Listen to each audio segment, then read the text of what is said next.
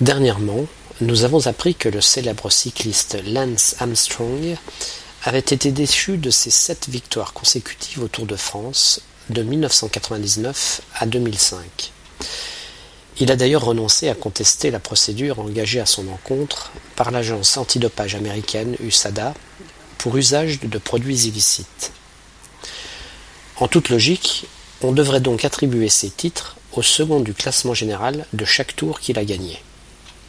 Le problème, c'est que certains coureurs qui avaient terminé à la deuxième place lors de ces tours sont eux aussi impliqués dans des affaires de dopage.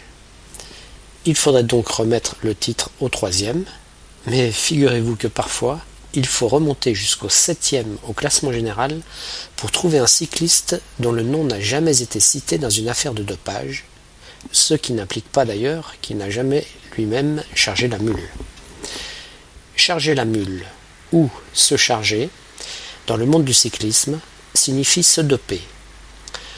Un coureur chargé est un coureur ayant absorbé d'une manière ou d'une autre quelques substances illicites destinées à décupler ses capacités physiques, sa résistance et sa capacité à récupérer de ses efforts.